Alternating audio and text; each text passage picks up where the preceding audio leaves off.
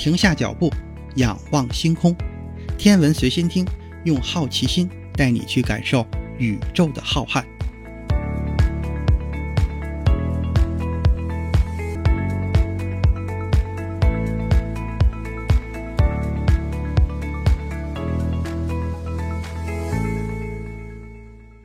心如宇宙大，世界全装下。本节目由喜马拉雅独家播出。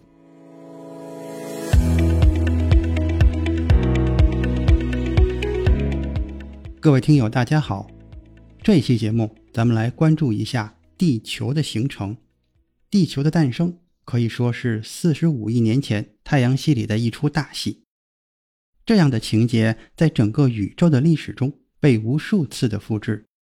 每一颗恒星和行星都产生于荒凉的太空之中，这些地方都接近真空，是由气体和尘埃组成的。每一个物质粒子的体积都非常小。我们的肉眼根本就没有办法察觉，但是它们聚集在一起的情况就不同，体积可以非常的大。我们可以观察到横跨整个银河系的正在形成的恒星的那些巨大云团就是这么来的。就在几十亿年之前，在引力的作用下，太阳系诞生了。在一群体积悬殊的行星之中，太阳可以说是一个巨人。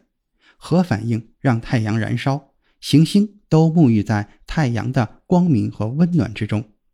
从此开始，地球在通往有生命的世界这条路上迈出了第一步。构成地球的元素和原子也构成了我们的身体和身边的一切。万有引力将恒星和行星从尘埃和气体中聚集起来，恒星将各种元素锻造出来，地球和我们也从某种程度上被紧密地联系在了一起。要了解地球，就必须从人类生命的时空尺度中分离出来，用一种宇宙学的角度来看待我们生存的家园。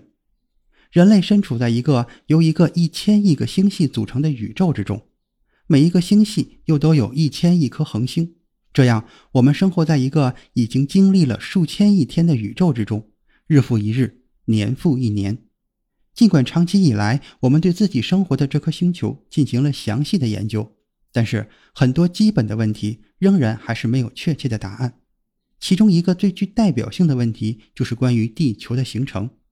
直到今天，我们对地球起源的故事仍然不清楚。最近就有一组国际研究团队提出了一个地球形成的新理论。这个理论基于实验室实验和计算机模拟的结果，它也可以暗示着其他和地球类似的研制行星是如何形成的。研究团队在《自然天文学》杂志上发表了他们的成果。目前，天体物理学和宇宙化学中的主流理论认为，地球是由球粒陨石的小行星逐步演化形成的。这些小行星是太阳系早期形成的比较小、简单的岩石和金属块。但是，这一理论的问题在于，这些球粒陨石的混合物都无法解释地球的确切组成。比如说，地球的挥发性氢元素。就是比较轻的元素，像氢和氦，比预期的要贫乏得多。为了解释这个现象，多年来科学家继续提出了各种假说。比如有人推测，后来形成地球的天体与其他天体发生了碰撞，产生了巨大的热量。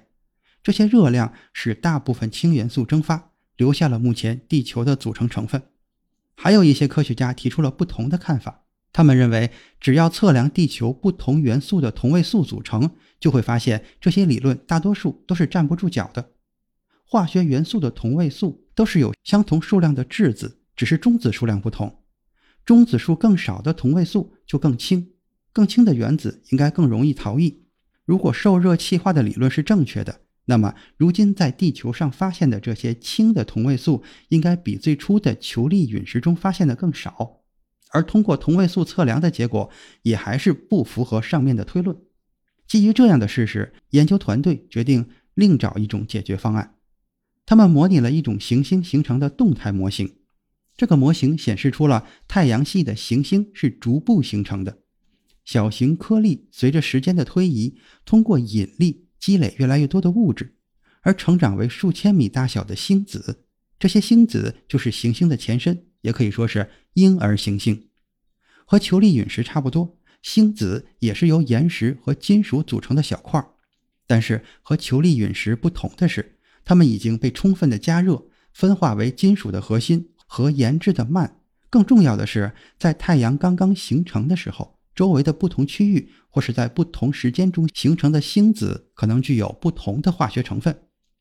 研究团队关心的问题，现在就变成了不同星子的随机组合是否真的能够带来与地球相匹配的成分。为了找出答案，研究团队模拟了成千上万的星子在早期太阳系中的相互碰撞。随着时间的推移，模型重现了与水星、金星、地球和火星这四颗研制行星相对应的天体。模拟结果显示。许多不同星子的混合体实际上可以导致地球的有效组成。更关键的是，地球的组成甚至是这些模拟中最有可能出现的统计结果。通过研究这种机制，可以更好地解释地球的形成，而且我们也多了一个参考模型来解释其他研制行星的形成。比如说，通过这一机制，可以预测水星的成分和其他研制行星有什么不同。或者其他恒星周围的研制系外行星可能是如何组成的？通过这项新研究，研究成员发现，在理解行星的形成时，动力学和化学是两个重要的参考领域。这项新的发现可以让这两个领域的研究人员在今后的研究中进行更加紧密的合作。今天的天文随心听就是这些，咱们下次再见。